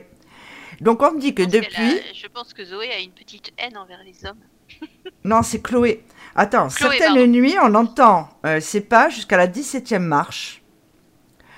Euh, son seul crime, en fait, euh, et c'est peut-être pour ça qu'on l'a tué, en fait, c'est qu'il a prouvé toutes les histoires qui hantent Myrtle. Depuis, il y a eu des photos aussi. Il y a de nombreux phénomènes, c'est-à-dire qu'ils ont laissé les meubles et tout hein, dedans. Le piano, il joue seul. Et uniquement toujours le même air. Euh, toujours, toujours. Et en plus, apparemment, c'est pas la meilleure. Ça doit être. Tu vois, un truc qui fait un peu peur, apparemment. Donc, il y a des bruits étranges dans toute la maison. Il y a des fantômes qui apparaissent sur les photos des touristes. Parce qu'évidemment, bon, ben, depuis toutes ces années, euh, tout le monde a envie de visiter euh, la villa, euh, la- cette maison et cette plantation. Et il y a aussi le fantôme d'une petite fille qui s'amuserait à faire des séances vaudou sur les dormeurs. Ah, mais Ah, comme- ah, ils l'ont film- ils l'ont filmé, quoi. Oui, oui. Euh, donc en fait, euh, il est possible de visiter cet endroit, figurez-vous. C'est devenu un charmant bed and breakfast. Ah, Ah, il y en bah, a qui... super, on va aller voir le. Ah, bah, On va aller... Voilà. Donc après, ça peut être grossi aussi. Euh, c'est un petit peu... euh, J'en avais parlé aussi. euh, bon, ben voilà, j'écris beaucoup sur le paranormal. Et il y avait eu l'histoire de la robe hantée d'Anna Baker. Donc, qui vivait au Baker Mansion avec sa famille. Et en fait, elle était tombée amoureuse du d'un contremaître de son père, qui était devenu le roi du pétrole, entre guillemets, avec des mines, des mines de fer. Et son père n'était pas du tout d'accord pour se marie, euh, pour qu'elle se marie avec ce contremaître, parce que lui, il s'imaginait qu'elle allait se marier avec un prince. Sauf que la mère était d'accord pour ce mariage, elle comptait se marier en secret. Le père a tout découvert. Et elle, en fait, pour euh, Anna, pour se venger de son père, elle a dit, Bah, puisque c'est comme ça, je me marierai jamais. Et je resterai dans le château. Elle a eu d'autres euh, d'autres frères et sœurs, dont un euh, qui est resté avec elle jusqu'à sa mort, qui était lui aussi euh, célibataire, parce que sa femme et sa fille étaient morts euh, dans un accident. Donc en fait, on dit qu'on voit son âme apparaître dans le château, dans le château, dans le manoir, qui est devenu depuis un musée qui qu'on peut visiter. Et donc la légende de cette robe de mariée, on dit qu'Anna est morte très âgée, seulement quelques années après son frère. Et en fait, elle aurait eu euh, cette robe de mariée à côté d'elle. Et de temps en temps, elle la mettait, elle se promenait euh, dans le manoir, même en temps plus jeune. Beaucoup de personnes disent avoir vu euh, son père, le fantôme de son père, et le fantôme d'Anna. On la voyait dans les jardins en train de marcher pieds nus la nuit. En fait, même les, les, les, les servantes de l'époque disaient qu'elle avait perdu la tête. Sauf que le comté a racheté euh, le manoir parce qu'il était fait avec des colonnes romaines, c'était quelque chose qui n'était jamais vu. Le, le, père d'Anna avait envie d'en mettre plein la vue à tout le monde, c'était quelqu'un qui avait pété un plomb avec un peu d'argent. Et en fait, ils en ont fait un musée. Ils ont pris cette robe de mariée, ils l'ont mis dans une cage en verre dans la chambre d'Anna. Donc ils ont tout bien fait. On peut faire la visite virtuelle d'ailleurs sur le site du Baker Mansion. Et il y a plusieurs personnes, euh, plusieurs visiteurs qui ont dit que la robe de mariée bougeait. Alors au début, les employés, évidemment, bon, ils disaient, bon, enfin, ils exagèrent. Et ils ont mis des caméras un peu partout, évidemment, c'est un musée. Et la nuit, effectivement, la robe bougeait, comme s'il y avait une entité. Euh, apparemment, bon, moi, les images, je ne les ai pas vues parce qu'ils ont essayé de, calmer la chose. Elle se, met, euh, elle se mettait dans la cage en verre et la robe de mariée flottait dedans. Donc, ils ont dit, puisque c'est comme ça, la robe de mariée, on va la mettre dans la cave. Donc la robe de mariée est toujours dans la cave, mais nulle part sur le site on entend parler de cette, euh, de cette robe de mariée. Il y a la photo aussi sur mon blog. J'avais écrit un article parce que je trouvais. Elle, est morte comment? Elle est morte comment Elle est morte de vieillesse. Mais pour embêter ah. son père, elle a dit que du coup, elle resterait célibataire. Parce que lui, il voulait qu'elle se marie limite à un prince. Donc, son âme. D'accord. Son âme, en fait, hante toujours le château. On la voit passer avec cette robe de mariée. Pour pour pas avoir de problème, les gens du musée, mais en fait, la robe, ils l'ont mis dans un endroit où personne ne peut la voir. on peut toujours visiter la chambre d'Anna, mais la robe est enfermée. Et en fait, ce qu'il devrait faire, en fait, ce faire pour euh, les gens qui sont vraiment, qui veulent mourir, euh, il faudrait qu'une femme mette la robe de mariée. Et se marie et se marie avec. Comme ça, on verra que soit euh, la malédiction sera levée, soit euh. Euh, la malédiction va perdurer. Mais je pense que pour trouver la femme qui voudra mettre cette robe-là. Oui. Non, mais en plus, oui, franchement. En fait, tu dis rien à ta femme. Non, il y a eu. Chérie, j'ai trouvé une robe de mariée. Ah, je l'ai eu à un prix imbattable, franchement. Mais franchement, elle est super. Hein. Mais il y a des visiteurs qui ont pris des photos où en fait on voit le visage d'une femme apparaître. La robe de mariée cognait contre la, contre la vitre. Hein. Et en fait, beaucoup d'employés euh, de ce musée disent qu'ils voient le, père, euh, père d'Anna et, euh, Anna hein, déambuler dans les jardins du château. Hein. C'est des âmes qui, qui n'ont pas trouvé le repos. Alors là, oui, c'est une hantise d'objets, mais pas véritablement, puisque en fait, apparemment, elle se met dedans. elle se met dedans, elle apparaît, elle apparaît dedans.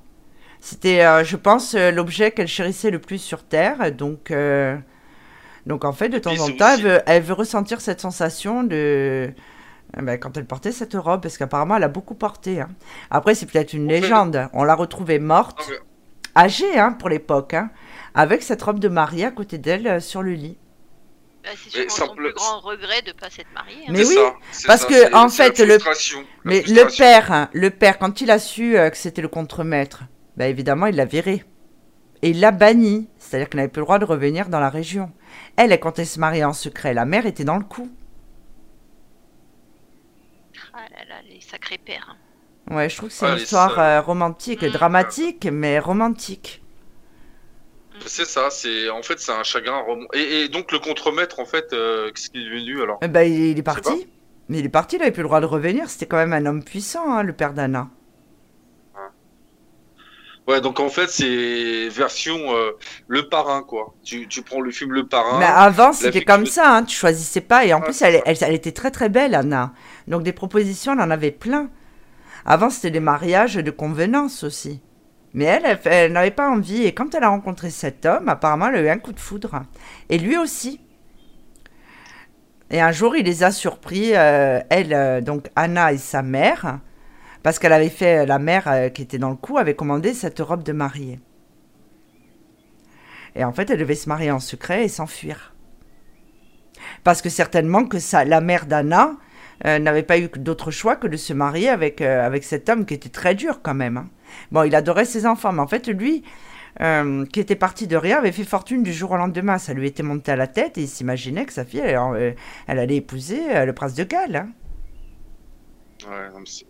Mais c'est pour ça que effectivement, bah, c'est souvent des histoires de souffrance, hein, de toute façon. Mm. Parce que les, les, il, il peut pas y avoir de, de, de maisons hantées ou de lieux hantés euh, s'il y avait que du bonheur sur Terre. Euh, sinon, il y Mais je suis pas d'accord avec toi. Non, je suis pas Ah, d'accord avec toi. Non. Non. Ouais. Il y a des Non, gens moi, qui, euh, qui déambulent. hein. J'ai vécu dans une maison où il y avait une petite mamie, elle tricotait, elle passait son temps à tricoter à la fenêtre, elle voulait pas monter, elle voulait pas partir, elle me disait j'attends. Elle m'a jamais dit qui. C'était dans une euh, cité médiévale et elle m'embêtait pas, hein. mais elle restait Mais- là. Elle voulait pas monter. Mais tu lui as, ouais, mais tu lui as pas donné la date et l'heure parce que peut-être qu'elle attendait pour rien. hein. Non, Bah- c'était son choix elle, mais euh, elle me, elle m'embêtait pas. Ouais, elle voulait rester, elle était attachée à ce lieu-là. Moi, ça, voilà. Après, tout le monde, il y a tout le temps des entités qui traversent les maisons. Moi, de temps en temps, on tape sur mon tambour qui est fixé au mur dans mon cabinet. Euh, c'est pas, euh, je me dis pas que c'est quelque chose qui est, euh, qui est démoniaque. hein. Moi, ce que j'ai du mal à comprendre, c'est comment un esprit qui était heureux dans sa vie euh, souhaite rester dans l'endroit où il était, quoi. Si vraiment il a rien à se reprocher, si vraiment euh, il a été jusqu'au bout de son bonheur, Oui, d'accord, mais il après, pas de- tu, tu il- reviens il a sur. pas de raison à. Non, mais Bassoane, Ouais. après, tu deviens le guide de quelqu'un, si tu es quelqu'un d'assez élevé. Mhm. Il y a certaines, euh, par exemple, moi, il y a certains de mes guides, dont mon grand-père, euh, qui, était, euh, qui était un grand médium, qui avait beaucoup de capacités, qui dit aujourd'hui être un être de lumière et qui a beaucoup pratiqué les exorcismes. Euh, quand je l'appelle, quand je fais des soins, je le sens quand il est là. hein. D'ailleurs, il le dit, hein, tu me sens à travers ton corps, mais c'est vrai. hein. Il y en a évidemment qui seront plus élevés que d'autres.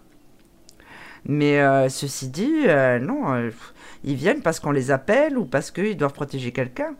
On n'est jamais seul. est-ce- Mais est-ce qu'ils viennent parce que c'est leur volonté ou c'est parce qu'on leur dit là-haut, non, ton, ton boulot maintenant c'est d'a- d'aider les autres? Non, c'est leur choix. C'est leur choix. hein. C'est leur, ch- c'est leur choix, on, leur- on leur impose pas.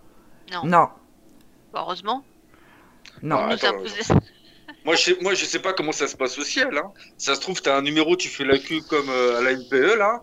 Et puis voilà, ils te disent numéro 260 266. Oui, bon alors, tac, tac, tac, tac. Ok, bon, vous allez faire un stage de réinsertion. Et, on- et ensuite, ensuite, on va vous envoyer dans tel lieu pour essayer de sauver le petit Thomas qui non, fait que par des contre, conneries. euh, il y a, un, voilà. y a un certain laps de temps entre le moment où nous décédons, donc euh, que nous sortons de notre enveloppe euh, corporelle, et le moment où nous sommes affectés, parce qu'on ne reste pas sans rien faire. Oui, donc euh, les, les doigts, en, les, do- les doigts en, en éventail en train de pêcher dans le, dans le lac du paradis, euh, non. En fait, faut, faut bosser, quoi. D'accord. Oui, mais après, tu as, tu as- Oui, oui, bah oui. Tu restes pas sans rien faire. La mort n'existe pas. C'est ça. Et après, au bout d'un certain laps de temps, tu peux avoir une réincarnation. Tu peux être euh, revoir encore ton incarnation. Et, et encore une fois, pour moi, on choisit ses parents, les épreuves de sa vie et sa mort. Ça nous impacte les uns les autres, ça nous permet de progresser. Ah bah, J'espère que j'ai bien choisi ma mort, hein, parce que... Ce qui est dommage, c'est qu'on s'en souvient pas des vies antérieures, c'est ça. Mais des Ouais. fois, oui, on a Ah. des restes. Moi, à l'âge de 5 ans, euh, je me souvenais que je me cachais, c'est bizarre, hein, mais dans les égouts, enfin dans des espèces d'égouts, et que je voyais des bottes euh, de militaires. Mais euh, je saurais pas dire. hein. Euh, qui fait, passait, euh, et... Peut-être. Mais euh, en tout cas, pour l'époque, j'avais 5 ans et je m'en souviens comme si c'était hier. hein. C'était tellement réel. Et à l'époque, je regardais pas la télé. hein. Tu vois ce que je veux dire Dans les années, Ouais. dans le début des années 80, euh, c'était pas comme maintenant. hein. Donc non, je reste persuadée. On garde une mémoire. Par contre, je voulais... euh, Alors, j'avais un dernier truc, là. euh, là. Alors, c'était un lieu aussi sur Paris, donc c'est la chapelle Notre-Dame de la Consolation, inaugurée en 1900. Cette chapelle est en réalité un monument destiné à rendre hommage à plusieurs, à plusieurs victimes. Le 4 mai 1897, des dizaines de personnes périssent à l'emplacement même de l'église, dans l'incendie du bazar de la Charité, avec une telle histoire, rien d'étonnant à ce que des visiteurs aient entendu des bruits stressants et même été témoins d'apparitions paranormales. Depuis ce lieu, s'est fait une jolie réputation pour ces phénomènes paranormaux. Donc c'est la chapelle Notre-Dame de Consolation qui se trouve à Paris. Voilà, bon, c'était juste pour finir avec ça. Euh, bon, après, j'ai Après, de Paris, ça, euh, les- maison, lieux- bon. les lieux de culte sont souvent hantés parce que euh, il y a beaucoup de, il y a toujours eu des rituels. Euh. Alors, je voulais- euh, ouais. Ouais, pardon. C'est pour ça Je que. voulais parler- Mm. Ouais. Je voulais parler, même si c'est pas une maison, mais ça fait un peu d'histoire, hein, sur les catacombes de Paris. Comment frissonner à Paris sans évoquer les catacombes? Un lieu qui semble être, euh, un semble qui, a, qui semble avoir été créé pour tout type d'événement. Un lieu, un lieu souterrain rempli d'ossements, d'humains et théâtre de nombreuses légendes glauques. L'histoire de ce lieu commence en effet en 1785, lorsqu'on prononça la suppression et l'évacuation du cimetière des Innocents. D'anciennes carrières furent alors choisies pour déposer les ossements et le transport des restes put commencer. Oui, mais tu sais pourquoi euh, Parce qu'il y a eu, il y a eu de grosses, euh, il y a eu de, il y a eu de, de- de graves inondations hein, à ce moment-là. Oui, et puis en même temps, il y avait aussi le baron Haussmann qui, à l'époque, euh, voulait euh, moderniser aussi Paris et qui avait, euh, qui avait, euh, qui, il n'y avait pas d'égout à l'époque, ça n'existait pas. Donc euh, c'était aussi pour ça. Et donc effectivement, ils ont déplacé un cimetière, ils ont mis tous ces ossements euh, donc dans les catacombes.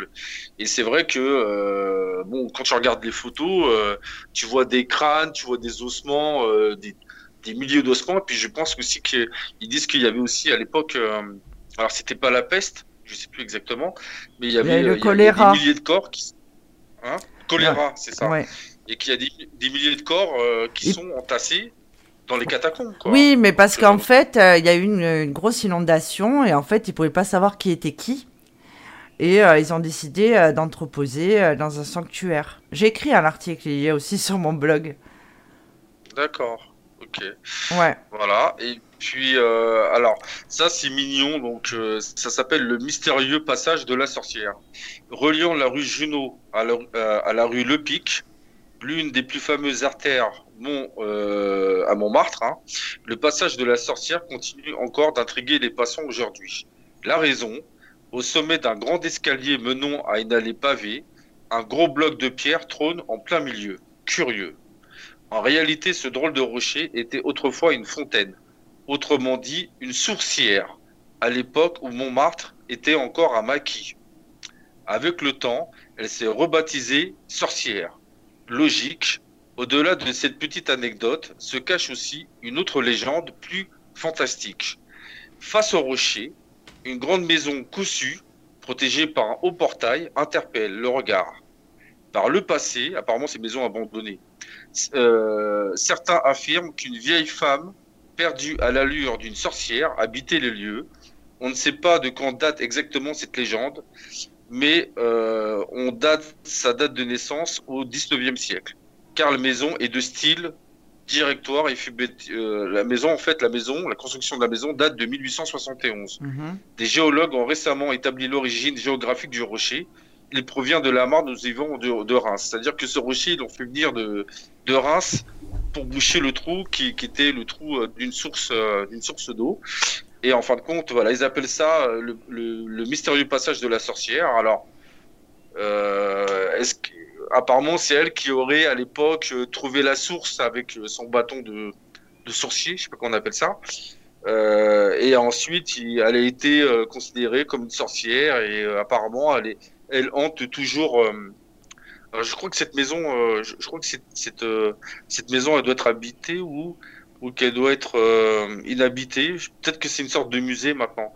Et en fait, elle se balade, euh, les, les gens la voient, ils l'aperçoivent quoi. Oui, bah. L'aperçoivent, c'est voilà, euh, tout simplement. C'est-à-dire qu'avant, dès qu'on avait des capacités, on était brûlé sur le bûcher. Hein. C'est ça. Mhm. Et en plus, en plus, souvent des femmes.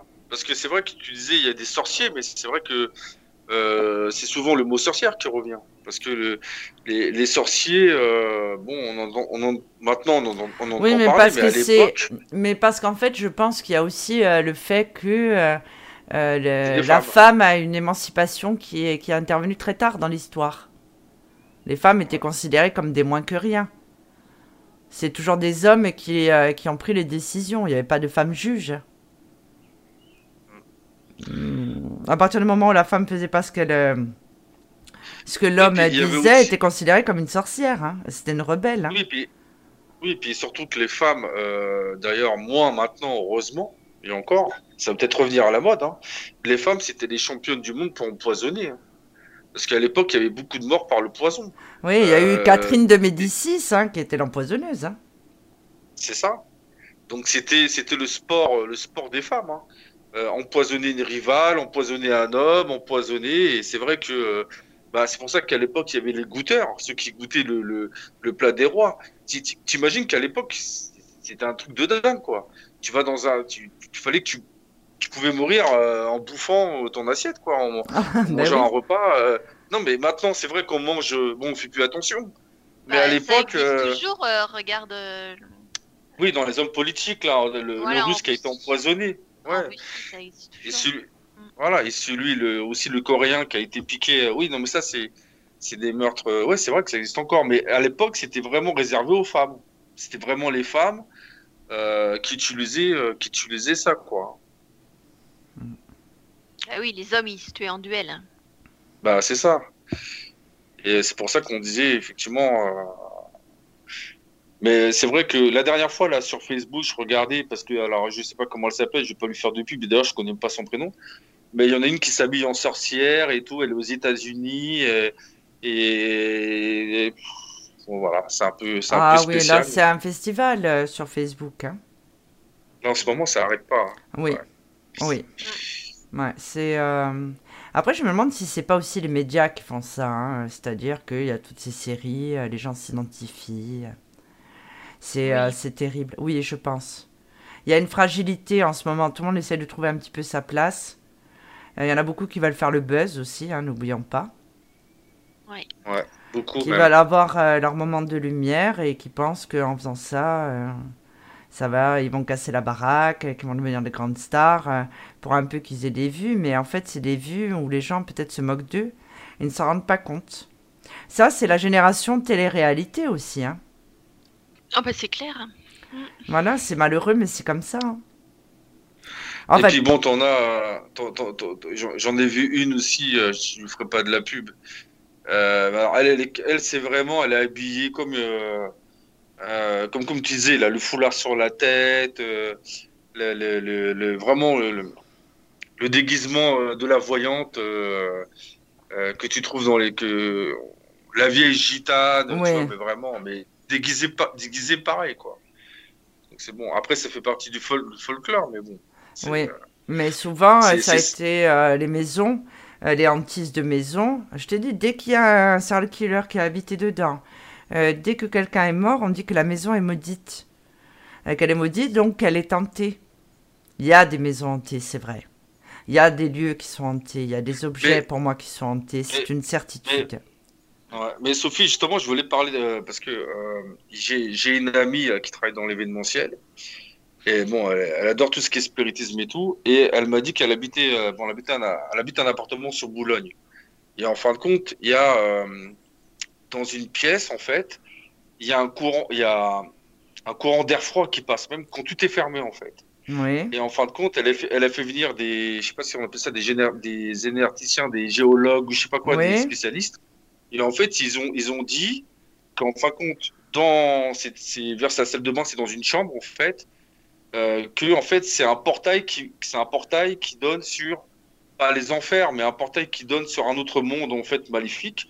Et en quand elle disait que, euh, dans, dans, dans, son appartement, en fait, il y a que dans cet endroit-là où elle se sent pas bien, où elle voit des trucs bizarres, ou euh, après quand elle se met dans d'autres pièces de chez elle, ça se passe bien. En fait, ils ont dit que c'était un, un espèce de portail oh. qui était resté ouvert oh. sur euh, autre chose. Oui, enfin, bon. Euh, en fait, il y a certaines entités qui vont être plus froides que d'autres. Quand elles se déplacent, euh, elles modifient la température. tout simplement, c'est les déplacements qu'elles sentent, les déplacements de l'entité. Ouais, mais justement, elle disait que c'était vraiment dans un, un, endroit particulier de, de, de son appartement. Moi, j'en ai eu un qui, a, hum, qui euh, squattait euh, ce qui est devenu mon cabinet. Hein. Quand j'entrais dans la pièce, il me passait entre les jambes, je le sentais. Hein. C'était tout froid, mais euh, c'est comme ça. Hein. Ma mère est une entité qui est très très froide. Et puis, pardon, excusez-moi, il y a Balthazar qui participe. Hein, Balthazar, t'es d'accord avec moi Apparemment? Et, mais non, après, bon, toutes les. oui, tout le monde peut dire la sienne. Après, les gens ont peur, ils disent Ah, il y a le cinéma. Alors, moi, je vois beaucoup de trucs sur Facebook. hein. Euh, le cimetière est hanté. Il faut savoir que s'il y a bien un lieu qui est pas hanté, c'est le cimetière. hein. C'est il y a vraiment un endroit où ils, ils sont pas. C'est vraiment là. hein. C'est l'endroit le plus paisible de la planète. hein. Ouais. Il y a que les corps, donc ils vont pas nous faire de mal. Hein. Oui, et non, ils ont pas envie de rester enfermés toute la journée, quoi. hein. Non. Ah, puis ils, ils retournent pas, ils retournent pas se coucher là-bas. hein. Mais Non. ils y sont jamais. Mais ils dorment pas, hein. On dort jamais. pas hein, de l'autre côté. Hein. Ils vont pas se coucher dans leur tombe. Non, ils vont peuvent y aller. Ils peuvent y aller quand euh, les membres de la famille euh, vont euh, vont y aller, Aux évidemment. obsèques. Aux obsèques et puis après pour le recueillement, oui, parce que euh, inconsciemment ou consciemment on les convoque. Mais tiens, bonne question. Est-ce que les esprits voient leur euh, enterrement? Est-ce qu'ils voient Mais l'enterrement? bien sûr, D'accord. Ils voient euh, qui est venu, qui n'est pas venu. euh, ils voient qui est hypocrite, euh, qui dit du mal, euh, qui a qu'une envie c'est de partir. Ils voient tout. Ils voient celui qui veut que l'héritage, qu'on a. voilà, en fait, ils voient- euh, pendant, pendant l'enterrement, il n'y a, il y a, pas- il y a pas que eux. Il y a les personnes qui les accueillent aussi. qui sont là, alors. Oui. Mais ils, ils, ils- ils voyaient forcément l'enterrement, quoi. Ils Oui. sont forcément le- Oui, ils sont là. Ça, les aide à, ça les aide à comprendre qu'ils sont, pas- Oui. qu'ils sont morts. Oui. Et euh, ça, j'ai vu plusieurs fois aux enterrements. Il y a, on voit d'autres euh, d'autres formes hein, qui viennent, euh, qui viennent, qui viennent les chercher. Santé, Balthazar. D'accord. Alors ça veut dire que celui qui avait fait sa blague en disant, en, en, en tapant dans sa tombe, en disant Allô, il y a quelqu'un? Alors, il y a quelqu'un? Celui qui avait fait le sketch, le- l'Irlandais, là. Mhm. Eh ben, il il a rigolé à sa propre blague, en fait, parce qu'il était à son enterrement. Et il a, il, il- il- en fait, il s'est fait plaisir une dernière fois, en fait. Parce qu'il est. Tu sais, celui qui avait mis. euh, Ouais. euh, qui avait, qui avait enregistré. Voilà, qui voulait leur faire Ah oui, oui, oui, j'ai vu. Eh ben, ça se trouve, il était mort de rire, lui. Il Mais c'est ça. ouais. Bah ouais. C'est Bah, vrai. c'est ça. Bah, Mais dans oui, ce cas-là, oui. dans- bah oui. Et, et, et d'ailleurs, euh, Sophie, toi qui as travaillé dans le funéraire, est-ce que tu as déjà eu des demandes particulières, euh, des, des, des gens qui tombent, bah tiens, je voudrais un grand spectacle ou, Non, ou je voudrais, euh, je sais pas, euh, euh, une- je sais pas, des choses un petit peu farfelues, Non. non, T'as jamais non. Par contre, euh, une fois, oui, j'ai eu un monsieur euh, qui a dit, moi, le jour de mes obsèques, je ne veux que personne soit au courant, même pas mes enfants. Ah ouais. Il a dit, c'est ça, comme il a ça. le droit? Et il avait mandaté euh, l'agence dans laquelle je me trouvais pour euh, justement euh, s'occuper des obsèques et que personne ne soit au courant. Il n'y a rien qui t'oblige en fait à prévenir la famille. D'accord, mais bon, forcément, c'est marqué dans la rubrique nécrologie. Non, non, non, bah Ah, non, c'est payant. C'est nous qui le faisons. Ben bien sûr, c'est payant. C'est la famille qui fait apparaître dans les journaux. Exactement. Ah, mais t'imagines la haine qu'il devait avoir contre ses enfants? Non, mais dire, après, euh, on porte pas de bah, jugement, hein, mais c'est comme ça. C'est tout. Il n'avait pas envie euh, que ça se sache, il n'avait pas envie euh, que ses enfants viennent. Euh, Il y a des gens qui sont comme ça, puis c'est tout. hein. Voilà, voilà. Donc nous arrivons au terme Voilà, de cette émission, qui était fort intéressante. Oui. Ça a été? Oui, nous allons regarder nos maisons ce soir. euh. Ouais, bah moi, je vais encore, je vais encore bien dormir. Ouais, Ouais, bah ça va, non? On pensera à toi ce soir. Bah ouais, c'est ça. Ah là là. Donc, on vous donne rendez-vous euh, mardi soir euh, pour le live voyance gratuit habituel euh, dès 21h avec euh, Cathy, il me semble. Alors là, c'est une bonne question. Je n'ai pas regardé. Oui, il me semble que c'est Cathy. Je crois. Oui, Et en bas- Je prends mon cahier. oui.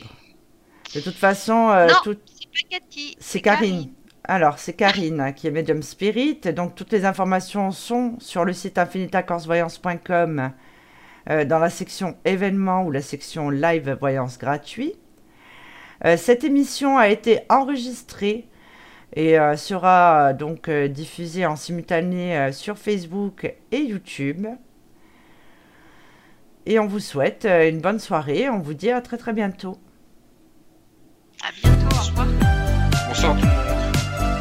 Pour vous, Sophie Vitali, médium et voyante, a sélectionné avec soin médium et voyants pour leurs véritables dons et leurs qualités humaines. Regroupés au sein d'Infinita Corse Voyance, Sophie Vitali vous propose avec son équipe des consultations de voyance par audiotel au 0890 100 280 à 40 centimes la minute ainsi que des forfaits consultations privées à tarif avantageux avec minutes gratuites. Infinita Corps Voyance, c'est aussi un cabinet de soins énergétiques à distance, des consultations en privé à partir de 1,90€ la minute. Vous pourrez également participer et partager vos expériences pendant les émissions en direct sur Mystique Radio sur les thèmes de la parapsychologie, du bien-être et du développement personnel. Tous les mardis dès 21h, Infinita Corse Voyance et Sophie Vitali, médium et voyante reconnue par la presse et les consultants, vous proposent de tester en direct et gratuitement les médiums de son équipe pendant les lives Voyance gratuites. Pour suivre toute l'actualité, abonnez-vous à la page Facebook Sophie Vitali Médium Voyante. Consultez le site internet www.infinita-corse-voyance.com, le service audiotel au 0890 100 280, 0890 100 280 à 40 centimes la minute.